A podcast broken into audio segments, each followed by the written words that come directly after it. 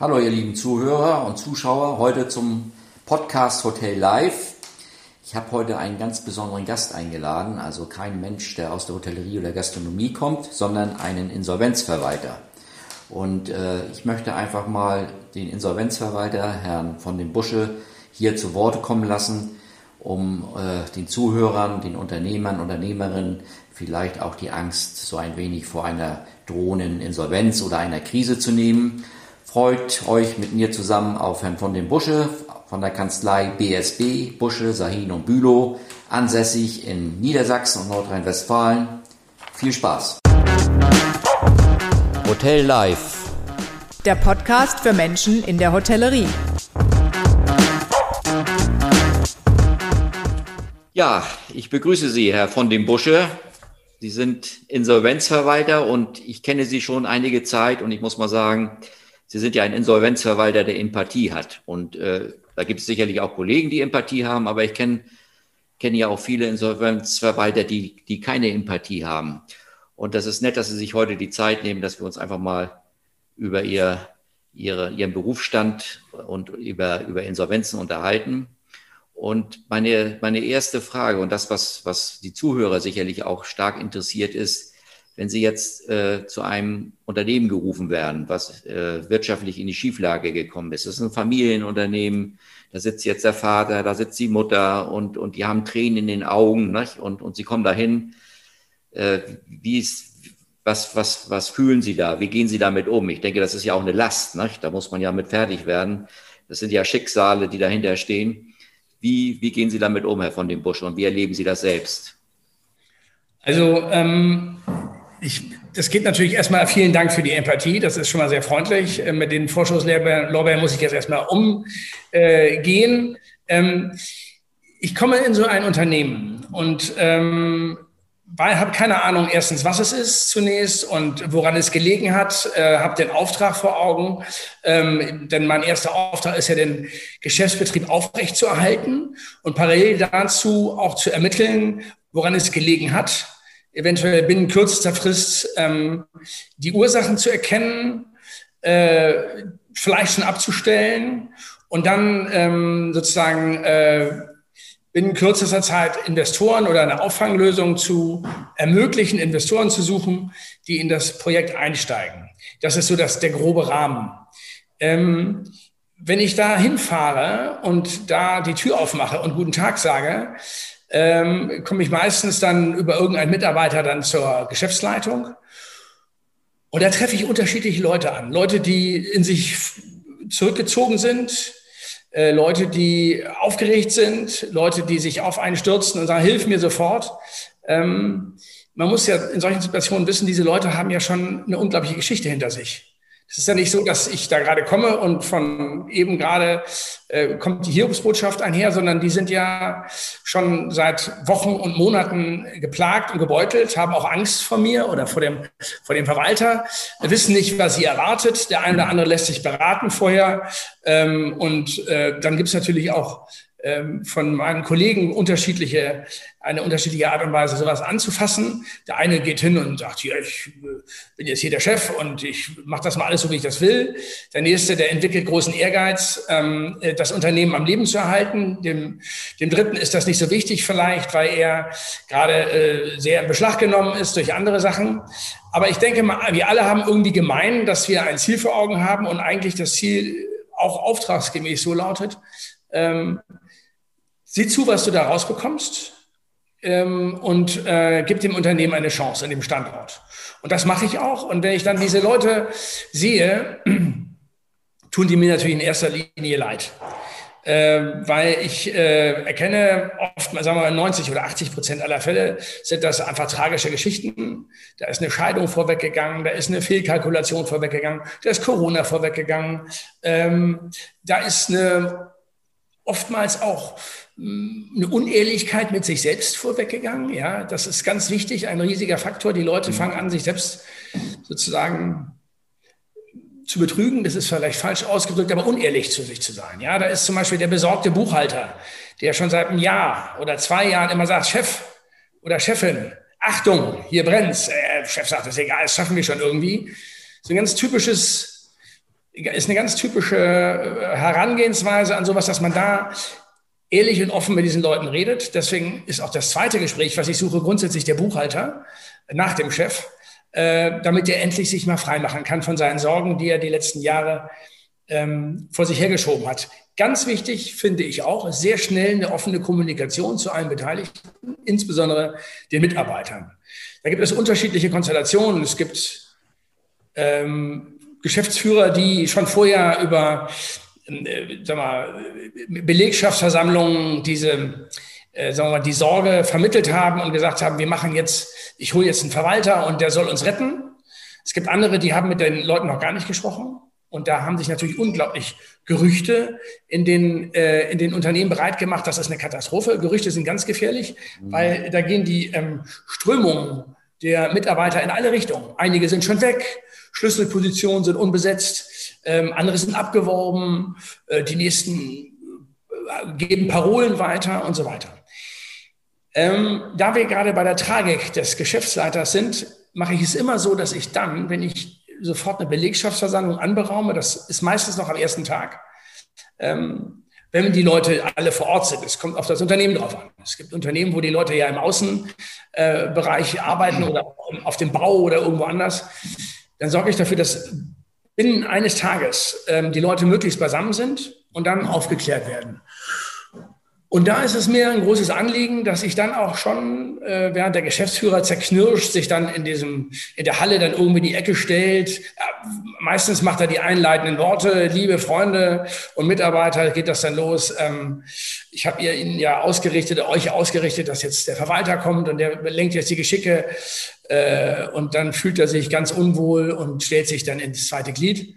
Und äh, einige Mitarbeiter sind unruhig, andere sind auf Krawall gebürstet.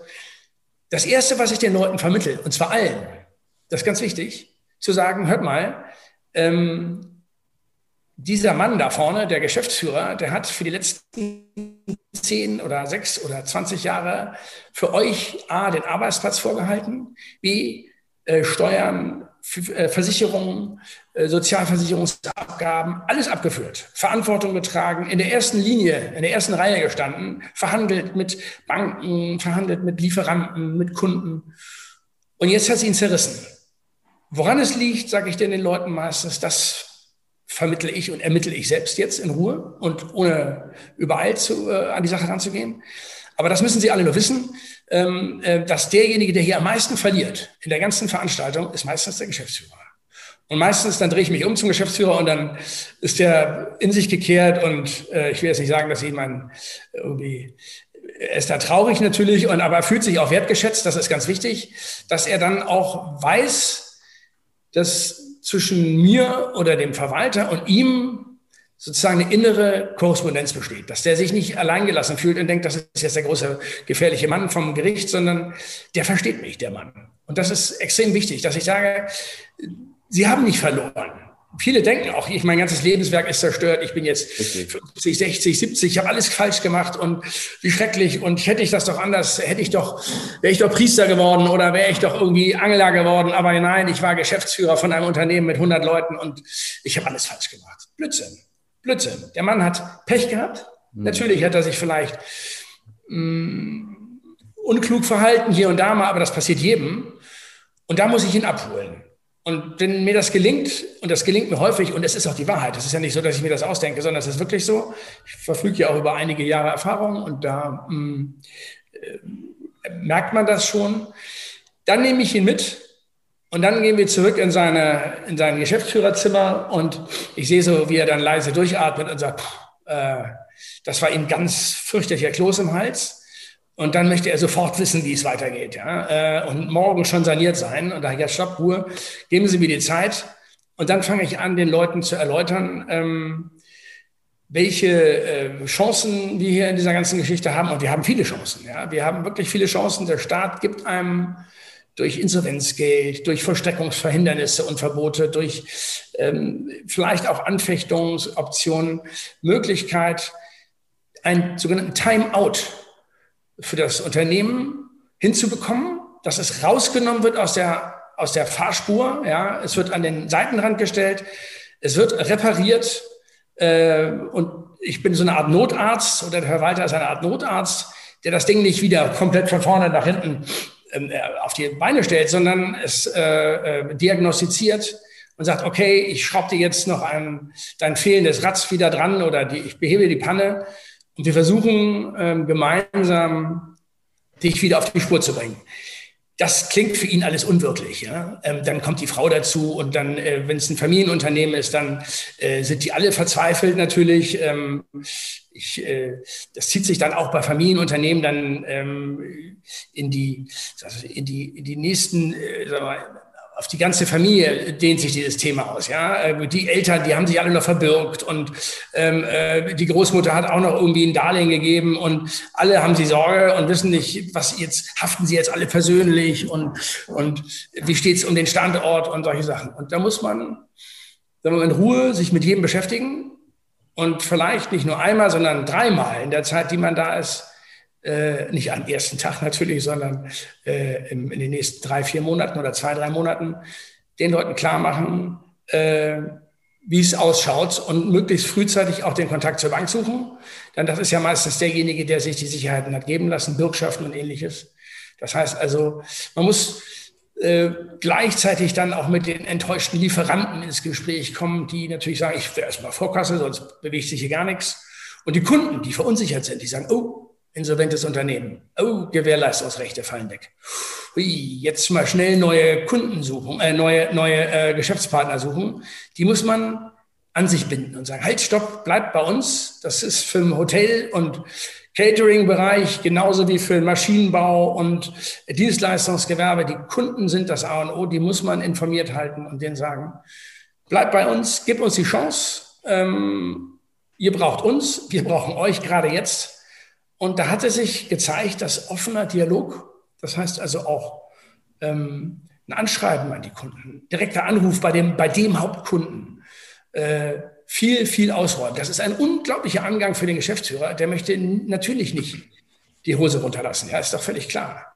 Aber in so einer Situation muss er das tun. Und das hat sich gezeigt, sei es ein Familienunternehmen, sei es kein Familienunternehmen, ähm, dass das der offene und richtige, transparente Weg ist für alle Beteiligten. Eine lange Antwort für eine schwierige Frage. Das ist ja auch ein sehr komplexer Bereich, Herr von den Busche, ne? das muss man ja mal sagen. Und oft werden da die Insolvenzverwalter als äh, Totengräber oder Zerschlagungs, äh, zersch, zersch, dass, dass sie die Unternehmen zerschlagen, dargestellt. Und da ist, ist auch in der Bevölkerung natürlich ein Vorurteil. Da möchte ich, wenn ich Sie unterbrechen darf, da möchte ich mal sofort intervenieren. Das ist das, was mir echt wehtut. Wenn einer sagt hier und so, so ein bisschen so, ja, Leichenfledderer und so, ja, genau. Ja, ziehen das, sich bei mir die Nackenhaare hoch. Das ist der Stand damals, ja. Der, der Konkursverwalter von damals, der kam vorbei. Ja, dann erstmal wollte das keiner machen. Ja, man muss das so wissen, in der, in der Zeit so um die 70er, 80er Jahre, da, da waren sich die Rechtsanwälte zu fein zu, äh, irgendwelche Bilanzen zu erstellen und irgendwie Eröffnungsbilanzen und Schlussbilanzen und Rechenschaft abzulegen. Das tat man nicht. Äh, und dann waren die Gerichte in der Not, suchten händeringend Leute, die auch mit Buchhaltung sich auskennen. Und wie Sie wissen, sind Anwälte natürlich nicht prädestiniert für Buchhaltung, sondern eigentlich eher Hilfe suchen, was das betrifft. Äh, hat man dann äh, Betriebswirte natürlich in erster Linie genommen oder auch äh, Bilanzbuchhalter, die nebenbei noch Anwälte waren. Äh, die Zeit hat sich gewandelt und es sind jetzt also äh, die Leute, wir, wir sind weitestgehend alles Fachanwälte. Wir müssen unglaublich viele äh, Kurse, Bilanzerkennung und ähm, äh, äh, Buchhaltungslehrgänge besuchen, damit wir auch wissen, worüber wir da reden. Das ist schon sehr, sehr spezialisiert und wir sind weggekommen von dem Totengräber. Ja. Wir sind, das ist nicht mehr der Fall. Natürlich, also ich persönlich habe einen relativ hohen Sanierungsgrad, damit gebe ich auch immer gerne an, weil es mir keinen Spaß bringt. Sie müssen das verstehen. Sie haben ja Lust an Ihrem Job. Der Bäcker hat Spaß an seinem Produkt. Ja. Der Friseur hat Spaß an seinem Produkt. Der äh, Maschinenbauer, der möchte, dass es glänzt und fabelhaft läuft die nächsten 20 Jahre. Genauso gehe ich an diese Sachen ran. Und mir macht es keine Freude. Und das könnte theoretisch, das sage ich den Schultern auch, zumachen und versteigern. Das könnte genau, auch mein Hund. Genau. Das zeichnet das sich auch aus. Ne? Wir kennen uns ja schon einige Zeit und das zeichnet sie eben auch aus. Und die Fälle, die wir gemeinsam, mhm. sage ich mal in Anführungsstrichen, betreuen, da geht das eben so vor. Aber ich sag mal, können Sie vielleicht mal so einen, einen Fall schildern, so bisschen verkürzt, ein Familienunternehmen anonymisiert, wo Sie sagen, so, äh, wo auch viel Emotionen mitgespielt haben und wo Sie dann am Ende sagen, äh, das Unternehmen ist gerettet, äh, der, der Unternehmer hat sein, der Unternehmer hat auch nicht sein, sein Unternehmen verloren. Es gibt zwar andere Rahmenbedingungen, aber es geht weiter. Können Sie da nochmal aus Ihrer Praxis raus vielleicht einen, einen Fall schildern? Das wäre, glaube ich, mal ganz interessant. Also, ähm, ich will mal zwei Fälle schildern. Und zwar ein Fall, ähm, die sind damals über die Philipp-Holzmann-Krise äh, äh, zu, in die, eine Bruchlandung geraten. Und zwar waren die, Philipp Holzmann war einer der größten Bauunternehmer Deutschlands und hat unter anderem an der Autostadt in Wolfsburg mitgewirkt. Und mhm. ähm, das brauche ich nicht zu anonymisieren, das stand auch über einer Zeitung. Für Philipp Holzmann vor vielen Jahren ähm, Außenhaut der einzelnen Pavillons hergestellt hat. Das war äh, äh, metallene äh, äh, Fassaden gebaut. Unter anderem hat er den Postpavillon auf der Expo gemacht. Der hat einen Flughafen in, in Mailand. Der hat ein Flughafengebäude in Tokio. Das war ein ganz kleines Unternehmen, 30 Mann Unternehmen. Und ähm, äh, die äh, kreditgebende Bank, die hat ihn immer sauber begleitet. Und er war der Geschäftsführer war auch fast alleiniger Gesellschafter. Das war ein echter cooler Typ, muss ich einfach mal sagen. Der wusste, was er da tat. Und alle waren sie begeistert. So. Und nun gerät Philipp Holzmann, also sein Auftraggeber, in die Insolvenz. Da war für den Mann nichts mehr zu machen. Dann können Sie natürlich sagen, okay, der hat ja vielleicht eine Versicherung. Oh ja, die hatte er abgeschlossen. Aber er hatte, wie das immer so ist, Kreditversicherer wollen natürlich auch gepflegt werden. Das heißt, wenn Sie eine Kreditversicherung abgeschlossen haben, müssen Sie den, ich, hallo, ich bin im Zahlungsrückstand. Mann, das hat der vergessen. Der hat nicht so treu, wie man sich das eigentlich erwünscht hat, ähm, diese Information abgegeben. Das war eben noch nie passiert im Vorfeld. Wer soll das wissen? So, also hat er seine Fällen. Und in, da hat die Versicherung gesagt, tut mir leid, wir stehen nicht für den Ausfall ein. Und so ist er unverschuldet in die Insolvenz geraten und war ein Top-Techniker und das Unternehmen war super aufgestellt. Ja, 35 Mitarbeiter so um den Dreh. Was habe ich gemacht? Ich habe das, das ging relativ schnell, das festzustellen, dass das nicht an ihm lag. Ja, ich habe ähm, versucht, mit der Versicherung noch einen Vergleich auszuhandeln. Das hat funktioniert. Dem Unternehmen hat es nicht mehr geholfen. Aber wir haben sofort, was soll ich in diesem Never Change a Winning Team, was soll ich an diesem Team noch ändern, wenn die doch alle perfekt aufeinander abgestimmt waren? Also haben wir einen neuen Betriebsstandort gesucht, weil das mit dem alten Betriebsstandort war schwierig. Äh, ein bisschen Fördermittel äh, äh konnten akquiriert werden für den neuen Standort. Das war in der strukturschwachen Region. Und da wurde ein Familienmitglied zum Geschäftsführer und eine neue Gesellschaft gegründet. Das neue Familienmitglied war auch, äh, ist dann auch Gesellschafter geworden. Und der alte Geschäftsführer ist genau da geblieben, wo er vorher war, nur als Generalbevollmächtigter für seine Frau, die im Prinzip das Unternehmen als auf übertragene äh, äh, Sanierung weitergeführt hat. Das lief optimal ähm, und ähm, hat ausgezeichnet funktioniert. Ähm, und nach einem Jahr war der, stand er wieder oben. Ja? Und ein anderes Beispiel, ja, das zweite Unternehmen äh, ist aus dem ähm, Bereich Gastronomie und äh, Hotellerie und Catering. Ähm, das ist eigentlich auch eher tragisch. Äh, ein ganz klares Corona-Opfer gewesen. Im März letzten Jahres äh, bin ich dort zum äh, vorläufigen Verwalter bestellt worden. Ähm, das Unternehmen hat von heute auf morgen keinen einzigen Auftrag mehr bekommen. Marginale kleine Aufträge noch, aber die waren unterwegs im, im Catering-Bereich. Ähm, und wenn Sie Messebauer und ähnliche sehen, die haben natürlich gerade da, wo es viele Menschen gibt, einfach alles verloren. Ähm, ich muss eigentlich sagen, dass das Kurzarbeitergeld und aber auch die Hilfsmaßnahmen der Bundesregierung dazu beigetragen haben, dass da wesentlich mehr Chaos verhindert werden konnte.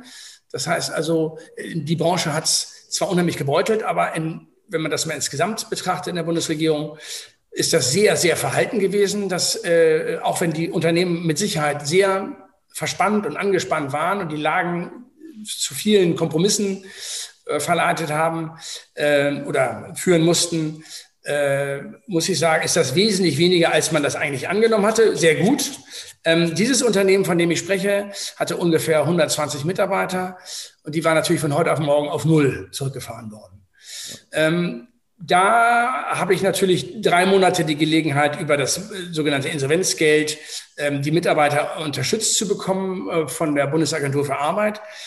Aber danach diesen drei Monaten ist auch Schluss. Und dann müssen Sie, wenn Sie den März sehen, April, Mai, Juni, ja, der Juni 2020 war Corona immer noch da. Corona gibt es ja heute noch. Also zehn Monate, zwölf Monate später. Also was tun? Wie kann man die Leute. Ja, erzählen Sie ruhig weiter. Wie kann man die Leute irgendwie scheint das Netz überlastet zu sein. Aber ja, äh, nicht schon gut. Ähm, wie kann man die Leute bezahlen, ähm, ohne ausreichende Erträge zu haben? Also, und da muss ich sagen, bin ich dem Geschäftsführer sehr, sehr dankbar gewesen, weil der unglaublich spritzig und innovativ war der kam auf die wildesten Ideen. Äh, der hat äh, dann irgendwie Mineralwasser von A nach B gefahren, weil der LKW war ja noch im Unternehmen. Der hat, die haben Parkplatzeinweiser für Baumärkte gemacht. Die haben äh, Individualhochzeiten mit vier Leuten irgendwie organisiert, indem die das gesamte Hochzeitsessen anderen Leuten in den Garten getragen haben. Und äh, je nach Zulässigkeit äh, und den Corona-Verhältnissen hat er also wirklich sehr, sehr viel äh, gemacht. Wir haben äh, gemeinsam die Beschlüsse gefasst, zum Beispiel ähm, äh, öffentliche Einrichtungen aufgesucht ähm, und da äh, probeweise Care-Pakete sozusagen verteilt, Lunchpakete, einfach mal zum Testen. Ja, da wurde beim Pförtner wurden dann drei, vier Pakete abgegeben und dann konnten die sagen, ja, das finden wir super, wir nehmen das. Also ähm, das war wirklich sehr umtriebig und innovativ. Ähm, und es hat irgendwie funktioniert. Wir haben natürlich auch ein paar Leute freistellen müssen, das ist keine Frage. Wir hatten sehr viele 450-Euro-Kräfte. Äh, die sind natürlich dann die ersten, die dann äh, weg sind. Auch völlig in Ordnung. Die Stammmannschaft haben wir bis zum Schluss beibehalten. Ja, und dann äh, haben wir das Glück gehabt, dass wir einen, also nach sieben Monaten in der Corona-Krise ein Catering-Unternehmen unter Vollkosten fortzuführen, das ist schon irgendwie ein Kunststück. Hätte ich alleine nicht hingekriegt, keineswegs mit dem äh, Unternehmer war das sehr gut. Übrigens auch das Kreditinstitut. Man muss mit allen reden. Ja, das Kreditinstitut hat uns unterstützt, indem ich dem Kreditinstitut klargemacht habe, diese neue Immobilie des Unternehmens, ähm, die verwalten wir ja. Wir halten sie am Leben und äh, da gehen die Lichter nicht aus und wir suchen nach einer Zukunft. Ihr müsst uns bitte unterstützen für die Betriebsfortführung. Und da muss ich sagen, war die Bank auch innovativ. Die hat gesagt, okay, verstehen wir, das entspricht so einer Art Zwangsverwaltung und da müssen wir auch was bezahlen, also bezahlen wir dir auch was. Dann hat die Bank Versicherungen übernommen und auch ein bisschen an den so Hausmeisterkosten sich äh, äh, beteiligt. Also das war eine Gemeinschaftsarbeit. Ja. Und dann am Ende kam dann tatsächlich äh, der weiße Ritter um die Ecke, äh, ein Investor, der mir schon aus anderen Vorgängen bekannt war und der sich als außerordentlich zuverlässig verhielt und ver verhalten hat in der Vergangenheit. Und Ziel war es nur, dass der auch sozusagen äh, Gefallen an dem Unternehmen findet. Und das war, wenn ich es mal so betrachten darf, Liebe auf den ersten Blick. Der hat also die Leute kennengelernt, die Familie. Das war ein reines Familienunternehmen äh, in der Form einer äh, GmbH und KKG, aber es waren halt sehr viele Familienmitglieder eingebaut. Und der hat die Leute kennengelernt und hat gemerkt, dass das eigentlich durchweg ungeschickt gelaufen ist, aber dass das alles liebe Menschen sind und mhm. äh, hat dann ähm, äh, ist auf die zugegangen und hat gesagt, pass mal auf, ich übernehme euch alle, wo ihr da seid. Und selbst wenn die nächsten paar Monate defizitär laufen, das ist mir egal, denn ich baue auf die Zukunft. Und äh, ich gehe davon aus, dass irgendwann ihr wieder am Markt Raum findet. Und das hat sich bewahrheitet. Das ist jetzt auch, wird jetzt durch die Lockerungen bei Corona wieder langsam positiv. Ich habe noch gestern mit ihm telefoniert, zufällig, in einer anderen Angelegenheit. Also der ist nach wie vor sehr glücklich damit und äh, wie gesagt, bezuschusst das Unternehmen äh, und hält vor allen Dingen auch die Familie zusammen. Das ist ganz wichtig, weil natürlich die, die äh, Eltern, die sich verbürgt hatten, die stehen natürlich in der Verpflichtung gegenüber den Banken und ähnliches.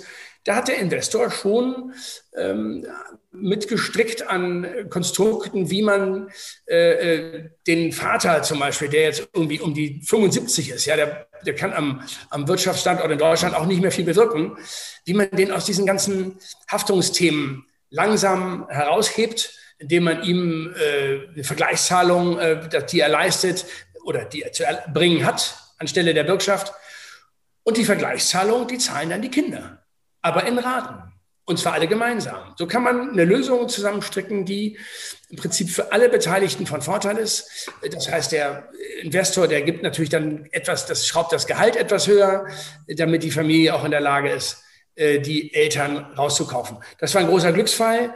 Äh, es gibt andere Möglichkeiten, wo man oder sagen wir mal andere Unternehmen, wo es nicht ganz so läuft, aber es gibt immer eine Lösung. Und da muss man zuversichtlich an die Situation herangehen. Und ich denke mal, also wenn man so ein bisschen sich, äh, äh wenn man sich ein bisschen ist untertrieben, wenn man sich engagiert, ja, ähm, dann kommt man auch zu einem guten Ziel. Und ähm, natürlich gibt es sogenannte M&A-Prozesse. Das heißt also, dass man äh, ein Unternehmen bittet und beauftragt, äh, ein Auswahlverfahren von Investoren zu begleiten und den besten Investor für einen äh, zu finden. All das ist möglich. Äh, das setzt aber voraus, dass es Investoren gibt. Ja, die muss man erstmal finden. Und das ist nicht immer ganz einfach. Es gibt Unternehmen, ich habe jetzt gerade eine, ein Unternehmen äh, oder ein Unternehmensverbund, wo sich mehrere Leute sozusagen schon dafür interessieren. Das ist gut. Das ist eine luxuriöse Ausgangslage. Aber es gibt auch Unternehmen, wo sie wirklich die Leute ermutigen müssen. Ja, den Geschäftsführer, von dem ich ganz zu Beginn unseres Gesprächs sprach, der am Boden liegt, den müssen sie aufbauen und sagen, pass mal auf, selbst wenn du nicht mehr Geschäftsführer bist, aber bitte begleite deine Tochter oder deinen Sohn oder den Vetter oder den, äh, das befreundete Unternehmen oder wen auch immer mit deinem Sachverstand, mit deinem Know-how und dann wird da was draus. Und diese Leute muss man aufsammeln. Wie heißt das? Aufstehen, Krönchen richten, weitergehen. Und das klappt hier wirklich gut. Man muss aber zu den Leuten einen Zugang haben. Und äh, da den haben Sie ja. Sehr, den, ja, da gebe ich mir große haben Sie sehr seriös und sehr empathisch. Das muss ich muss ich sagen. Vielleicht noch eine abschließende kurze Frage. Ähm, gerade Familienunternehmen, äh, Unternehmer, Unternehmerinnen fürchten ja Imageverlust. Nicht? Also dieses, diese Blamage in Anführungsstrichen, mein Betrieb geht jetzt in die Insolvenz. Ja. Äh, was geben Sie dem mit auf den Weg? Wie, wie sollten die mit, mit dieser Situation umgehen? Nicht mit der Angst, dass sie ihr Gesicht verlieren, sondern ich sage auch immer, das Leben geht immer weiter. Also einmal, ein, zwei Tage wird man vielleicht durchs Dorf getrieben und dann ist das auch schon wieder vergessen. Aber was geben Sie aus Ihrer Erfahrung den Unternehmen, die in solche Situationen kommen, mit? Also das ist in der Tat gut, dass Sie das nochmal ansprechen. Das ist in der Tat einer der, ein ganz großer Faktor, warum die Leute auch immer zu spät den Insolvenzantrag stellen. Ja, genau. Denn manchmal ist der Zug schon, also das Auto habe ich ja vorhin als Beispiel genannt, ja. Manchmal sind schon alle vier Reifen kaputt, ja, und der Motor auch im Eimer. Und wie soll ich das an einem Standstreifen reparieren? Ja, ja. mit zwei kaputten Reifen, das ist, geht noch gerade so, aber nicht vier und kaputten Motor. Das bedeutet, die Unternehmen sollten den Mut haben, frühzeitig auch dann sich äh, Rat zu suchen, ja, und nicht zu warten, bis dann alles gepfändet ist und ähnliches, sondern Rat zu suchen, tut ja nicht weh. Man kann sich ja beraten lassen und wenn der Berater sagt, du, pass mal auf, mach mal hier und da, dann lässt sich eine Insolvenz auch vermeiden. Aber wenn der Berater halt äh, sagt, du musst sofort einen Antrag stellen, dann sollte man das auch tun. Also, auf Ihre Frage, der Imageverlust, das tut Leuten unglaublich weh und später, ja, so ein halbes Jahr später sagen die, Mensch, das war ja total super, wie die anderen reagiert haben. Und es ist tatsächlich so, ich kann Ihnen, äh, ich mache den Job jetzt seit über 25, ja, seit über 25 Jahren und ich kann Ihnen sagen, ähm, ich glaube, ich wüsste keinen einzigen Fall in diesen 25 Jahren, wo die Leute den immer noch durchs Dorf treiben und sagen, wie Sie das beschrieben haben und sagen, äh, Junge, äh, der Makel haftet dir an. Wissen Sie, bei den Amerikanern ist das doch so, gibt es irgendwie einen Spruch, ähm, ein erfahrener amerikanischer Unternehmer sagt, also nach der ersten Insolvenz wusste ich so ein bisschen Bescheid, was los wäre. Nach der zweiten Insolvenz habe ich so ein bisschen die Vorstellung gehabt, Ahnung zu haben, wie es weitergeht. Aber nach der dritten ging es mir eigentlich so, dass ich das endlich alles verstanden habe. Und überlegen Sie mal, der hat ja auch Geschäftspartner gehabt, dieser Amerikaner, ja. Und die haben mit ihm weitergemacht. Ich will damit sagen, ähm, genauso ist es auch hier ein Unternehmen, ein Hotel oder auch ein, äh, äh, sagen wir mal, ein eine Maschinen, ein Unternehmer, ja, ein Maschinenbauer. Ja, das sind natürlich alle auch besorgt. Sie wissen um die Arbeitsplätze und da muss man auch vielleicht mit der Presse sauber zusammenarbeiten und eine Presseerklärung machen. So, Neustart in so und so und dann positive Meldungen nach außen geben. Das geht vorbei. Das ist wie wie eine Operation. Da hat man natürlich auch Schmerzen und Angst vor dem OP. Dann kriegt man den grünen Kittel über und denkt, oh Gott, jetzt ist mir alles entgenommen. So läuft es hier auch. Und dann ist man nachher in der Reha und es tut alles ein bisschen weh. Und nach zwei Monaten weiß man gar nicht mehr, in welchem Krankenhaus man gewesen ist. Ja? Also ich will damit sagen, da muss man den Mut haben, den Schritt zu gehen. Und es ist am Ende nie von Nachteil.